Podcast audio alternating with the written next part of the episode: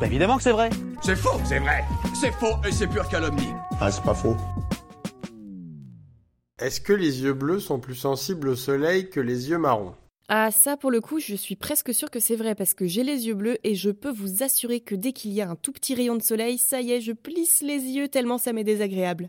Mais bon, on commence à être habitué aux mythes et aux idées reçues ici, alors ça vaut quand même le coup de vérifier cette croyance.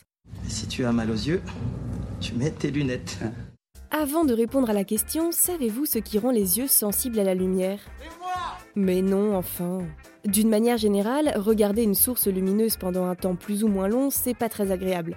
Mais alors si en plus c'est le soleil qu'on regarde, c'est même carrément dangereux. Au niveau de la rétine, les cellules photosensibles peuvent être lourdement endommagées par une lumière intense.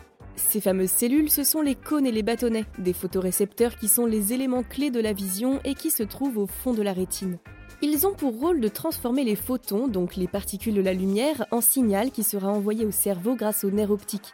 C'est ce qui nous permet de voir les images et les objets qui nous entourent. Les bâtonnets et les cônes ne sont pas présents au même endroit et ni dans les mêmes quantités. Alors, combien d'allumettes? Mais vous n'avez rien suivi, je ne parle pas d'allumettes mais de bâtonnets. Et ces derniers représentent 95% des 100 à 130 millions de photorécepteurs qui sont présents dans nos yeux. Ils sont placés à la périphérie de la rétine pour nous permettre de voir dans des conditions de faible luminosité. Ils nous donnent une vision de notre environnement assez imprécise et dans différentes teintes de gris. Par contre, comme les cônes nous sont utiles pour lire et voir avec précision, ils sont majoritairement concentrés au cœur de la rétine, dans la région dite de la macula. C'est dans cette zone que l'acuité visuelle est maximale. Ce sont également les cônes qui nous permettent de distinguer les couleurs. Il en existe trois sortes, qui représentent chacune une partie du spectre des couleurs. On a le cône S qui est sensible à la lumière bleue, le cône M qui lui est sensible à la lumière verte, et enfin le cône L qui préfère la lumière rouge. Bref, il complète plutôt bien le travail des bâtonnets. C'est plus pratique. Ouais, mais le souci, c'est qu'il ne faut pas trop abuser avec les lumières intenses comme celle du soleil, parce que sinon, ces photorécepteurs peuvent être fortement endommagés, voire détruits. Et selon la gravité des dommages, la vision peut être perdue de manière temporaire ou permanente. Moi non plus, je vois rien. Et c'est bien normal, lorsqu'on regarde le soleil un petit peu trop longtemps, sans protection, cette lumière réchauffe les photorécepteurs. Du coup, la température de ces cellules de la rétine a tendance à augmenter, ce qui les endommage et dans des cas extrêmes ou prolongés peut causer carrément leur mort. Le résultat? Au mieux, une blessure de la rétine qui finira par se résorber, au pire, l'apparition d'une zone aveugle. C'est un peu dangereux là, non? Et oui, si nos yeux sont sensibles à la lumière, c'est tout simplement parce que les photorécepteurs qui sont censés la traiter, eh ben ils ne sont pas faits pour se dorer la pilule en plein cagnard, tout simplement. Alors protégez votre rétine.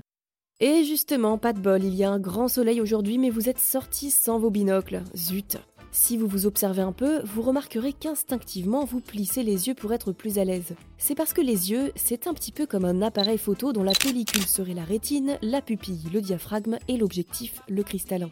La rétine capte l'image et pour qu'elle soit nette et que les couleurs ne soient pas déformées, il faut une mise au point, qui sera notamment faite par le cristallin, qui agit comme une sorte de lentille déformable. Enfin, selon la lumière, les photographes vous diront qu'il ferme ou ouvre le diaphragme. Ça, c'est le rôle de notre pupille, qui se dilate ou se rétracte pour laisser passer plus ou moins de lumière. Mais parfois, le travail de la pupille n'est pas suffisant. Bon, on fait quoi maintenant? Et ben dans ce cas, on utilise comme les photographes un pare-soleil. Lorsque la lumière est trop forte, c'est mieux de le poser sur votre objectif pour ne pas revenir avec des photos toutes blanches. Et devinez quoi? On fait pareil avec nos yeux, en les plissant. Notre pare-soleil à nous, ce sont nos paupières et nos cils. Ils nous permettent, en fermant légèrement les yeux, de faire entrer un peu moins de lumière pour pouvoir continuer à distinguer notre environnement, les formes, les couleurs, etc. En tout cas, ça c'est commun à tout type d'yeux, quelle que soit leur couleur et leur sensibilité. Mais justement, la question maintenant c'est est-ce que la couleur de l'iris peut avoir une influence sur la sensibilité à la lumière? Bah impossible de dormir. Eh oui, je sais, le suspense est insoutenable. Eh ben la réponse est non. En fait, l'iris, donc la partie colorée de l'œil, possède deux couches de pigments différentes. La première couche est celle qui donne la couleur des yeux et qui est variable d'une personne à l'autre. On peut ainsi trouver du bleu dans toutes ses nuances, du gris ou encore du vert et puis du marron allant du noisette au chocolat et enfin du noir. La deuxième couche de pigments, quant à elle, est de couleur foncée et est commune à tout le monde. Ah bon? Oui, quelle que soit la couleur de vos yeux, vous avez cette couche de pigments foncé sous la couche de pigments colorés. Et c'est cette couche justement qui permet la tolérance à la lumière.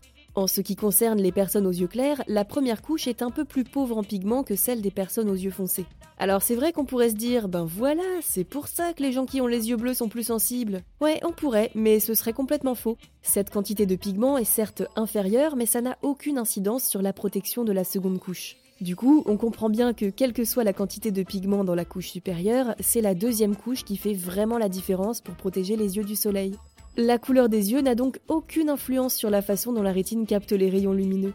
Donc, euh, désolé si j'en déçois certains qui adorent mettre des lunettes de soleil par tous les temps possibles sous prétexte qu'avec vos yeux clairs il faut faire attention, blablabla. Mais on sait maintenant que c'est juste parce que vous vouliez montrer à tout le monde votre magnifique nouvelle paire de lunettes de soleil. Ah, vous pouvez crâner Les personnes aux yeux bleus, verts ou toute autre nuance claire n'ont aucune raison d'avoir plus mal que celles avec des yeux sombres. Par contre, je vais quand même nuancer un petit peu. Parce que oui, Indépendamment de la couleur de l'œil, il peut aussi y avoir des pathologies qui rendent plus ou moins sensibles à la lumière. Par exemple, les personnes albinos peuvent l'être à cause de l'absence de pigments dans les deux couches de leurs iris. Toute la lumière file donc directement tout droit dans la rétine. La photophobie, comme on l'appelle, peut également provenir de troubles oculaires comme la conjonctivite, une migraine, un décollement de la rétine, un glaucome ou tout un tas d'autres choses. L'ophtalmo, vous connaissez? Oui, justement, j'allais le dire, si jamais vous vous trouvez une sensibilité plus forte que la moyenne ou que d'habitude, il est parfois utile d'aller faire un petit bilan chez un ophtalmo. Mais sans vous alarmer, sous un grand soleil, il est normal de plisser les yeux, auquel cas vous pouvez les protéger avec des lunettes adaptées. Si ça peut te consoler, moi j'ai oublié mes lunettes. Ben, ça ne me console pas de grand chose, mais c'est le moment de trouver une autre paire dans ce cas. Et justement, pour bien les choisir, il faut veiller à plusieurs choses. Tout d'abord, elles doivent porter le marquage CE, qui atteste de leur conformité aux exigences de santé et de sécurité de la directive européenne. Elles doivent également porter un filtre UV avec la mention 100% UV ou bien UV400 ou encore ESPF 50. Il faut également faire attention à l'indice de protection, c'est très important. Il doit être de 3 pour les adultes à la mer et à la montagne, ou de 4 pour les enfants et adultes pour l'alpinisme par exemple. Et enfin, la qualité des verres. Ils doivent être organiques ou en polycarbonate. Voilà, à vos lunettes maintenant. Et vous, vous avez d'autres idées reçues à débunker? Envoyez-les nous sur Apple Podcast ou sur les réseaux sociaux et nous les inclurons dans de futurs épisodes. Pensez à vous abonner à Science ou Fiction et à nos autres podcasts pour ne plus manquer un seul épisode. Et n'hésitez pas à nous laisser un commentaire et une note pour nous dire ce que vous en pensez et soutenir notre travail. À bientôt!